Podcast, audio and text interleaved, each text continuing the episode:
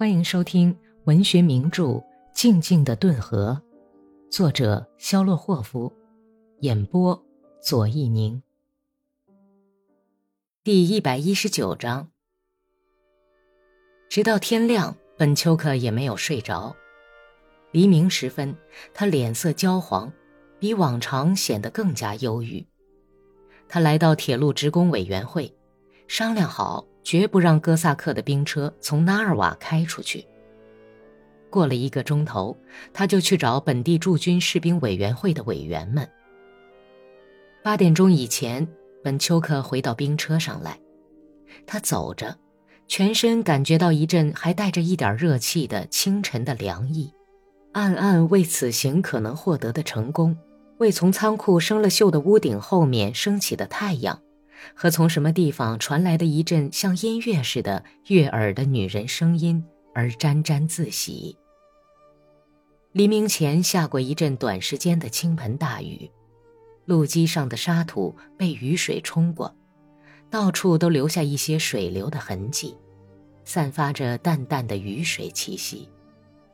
在沙土表面上，被雨点打过的地方还保留着密密麻麻的。已经有点干了的小坑，就像长了麻子似的。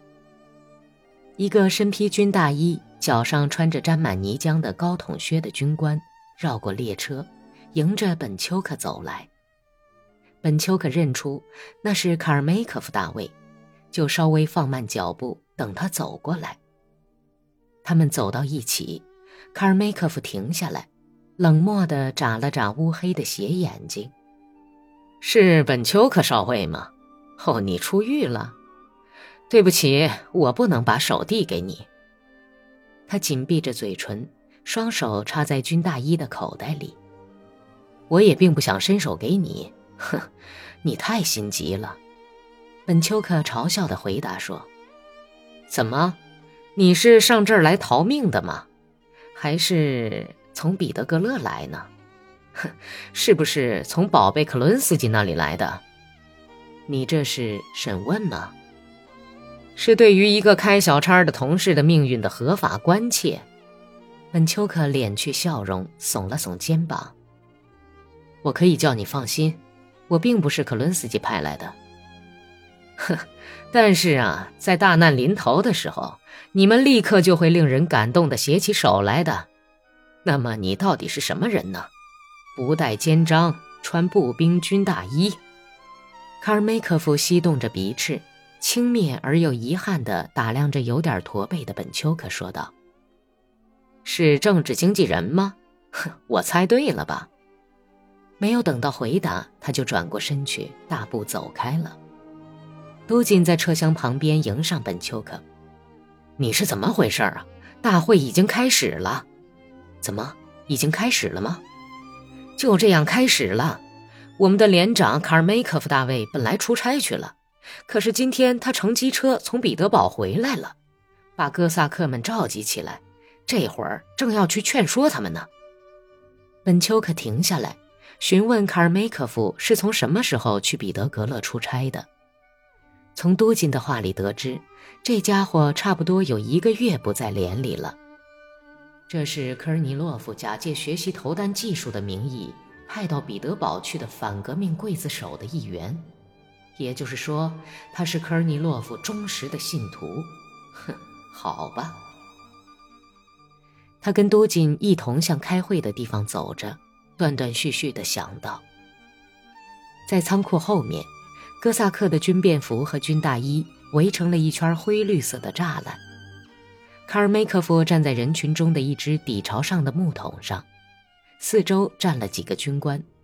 他尖声的一字一板的喊道：“行进到最后的胜利，我们是受到信任的，我们绝不能辜负这种信任。现在，我来宣读科尼洛夫将军致哥萨克们的电报。”他用一种不必要的慌慌张张的动作，从制服上衣侧面的口袋里。掏出一张揉皱的纸，和兵车司令耳语了几句。本丘克和都金走过来，跟哥萨克们混到一起。卡尔梅科夫感情丰富、情绪激昂地念道：“哥萨克们，亲爱的乡亲们，俄罗斯国家的疆土不是在你们祖先的骸骨上开拓扩展起来的吗？伟大的俄罗斯不是由于你们无比的英勇，由于你们的功勋、伟大的献身精神和英雄行为而强大无比吗？你们静静的顿河的豪放自由的儿子们，库班和勇猛的杰里克的健儿们，乌拉尔、奥伦堡、阿斯特拉罕、塞弗列钦斯克、西伯利亚草原和山地，遥远的后贝加尔。阿穆尔和乌苏亚等地的英雄、矫健的雄鹰们，你们永远在保卫着自己旗帜的尊严和光荣。俄罗斯的土地上到处流传着歌颂你们祖先功勋的传说。现在已经到了你们应该拯救祖国的时候了。我谴责临时政府行动的犹豫迟缓，管理国家的无能和放纵德国人在我们国家肆意横行。喀山的爆炸事件可以证明这一点。这次爆炸毁掉了约一百万发炮弹和一万两千挺机枪。不仅如此，我还要谴责政府某些成员明目张胆的叛国行为。对此，我可以提出证据。当我八月三日在东宫参加临时政府的会议时，格员克伦斯基和温瑟科夫曾指示我，不能把所有的话全说出来。因为阁员中有些不忠诚的人，很明显，这样政府只能把祖国引向灭亡。对这样政府是不能信任的，跟这样的政府为伍是不能拯救灾难深重的俄罗斯的。因此，昨天临时政府为了敌人的利益，要求我辞去最高统帅职务时，我作为一个哥萨克，基于良心与忠诚，不能不拒绝这个要求。我宁被咒骂而死，也不愿使祖国蒙受耻辱和叛变祖国。哥萨克们，俄罗斯土地的勇士们，你们曾经保证，在我认为必要的时候，你们将奋起与我共同战斗，拯救祖国。现在钟声响了，祖国已经到了覆亡的前夜。我不服从临时政府的命令，为了拯救自由的俄罗斯，我要反对这个政府。反对这个政府中的那些不负责任、出卖祖国的谋士，哥萨克们，你们要维护无比英勇的哥萨克的尊严和光荣，这样你们就可以拯救被革命夺去的祖国和自由。你们要服从我的命令，执行我的命令，随我前进。一九一七年八月二十八日，最高统帅科尔尼洛夫将军。卡尔梅科夫沉默了一会儿。然后卷着那张纸喊叫道：“布尔什维克和克伦斯基的奸细阻挠我们各部队乘火车前进，已经接到最高统帅的命令。如果不能用火车完成调动任务时，就以行军队形向彼得格勒进发。今天我们即将出发，请大家准备下车。”本丘克粗暴地用胳膊肘推开别人，挤到人群中去，还没有走到军官们的圈子。就像在群众大会上一样，响亮地喊叫道：“哥萨克同志们，我是彼得格勒的工人和士兵派到你们这儿来的。有人要率领你们去进行自相残杀的战争，去扑灭革命。如果你们愿意去反对人民，如果你们愿意去恢复帝制，那你们就去吧。但是彼得格勒的工人和士兵却希望你们不要去做杀害自己兄弟的凶手。”他们向你们致以热烈的问候和兄弟的敬礼，他们不愿意跟你们兵戎相见，而愿意和你们结为同盟。大家没有等本丘克把话说完，就发起了一阵冲天的喧哗声，仿佛是怒吼的风暴把卡尔梅科夫从桶上冲了下来。他向前弓着身子，快步向本丘克走去，但是还差几步没有走到时，便用靴后跟一拧。转过身来，哥萨克们，本丘克少尉去年从前线逃跑，这你们是知道的。怎么？难道我们能听这个胆小鬼和叛徒的话吗？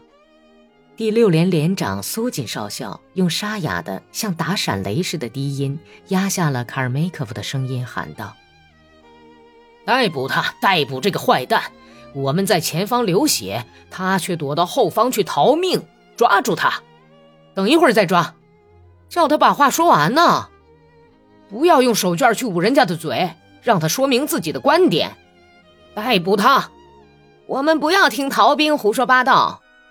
说下去，本丘克，米特利奇要砍到他们的尾巴骨，打倒！住口！你这个母狗的奶头！压倒他们，压倒他们！本丘克，你要跟着他们顶着干，顶着干！身材高大、没戴军帽、露着剃得光光的秃脑袋的哥萨克团革命委员会的委员跳到桶上去，他热烈号召哥萨克们不服从反革命刽子手科尔尼洛夫将军的命令。他讲了进行反人民战争的危险后果，然后转向本丘克结束说：“同志。”您不要以为我们也像军官老爷那样轻视您，我们欢迎您，尊敬您这位人民的代表。我们尊敬您，还由于您原先当军官的时候从未欺压过哥萨克，跟我们亲如兄弟。我们没有听见您说过粗暴的话，但是请您不要以为我们是些没有文化的人，以为我们不懂礼貌。亲热的话连畜生都明白，别说是人了。我们恭恭敬敬地给您敬礼。请您转告彼得堡的工人和士兵，我们绝不会举手去打他们。周围像敲大鼓一样轰响起来，一片称赞的呼叫声响彻云霄，然后又慢慢的低沉下去，平静下来。卡尔梅科夫扭着匀称的身子，又爬上了木桶，大谈起白浪翻滚的顿河的尊严和荣誉，哥萨克的历史使命。军官和哥萨克共同浴血奋战的壮举，等等等等。他气喘吁吁地讲着，脸色变得像死人一样苍白。本集播讲完毕，感谢收听。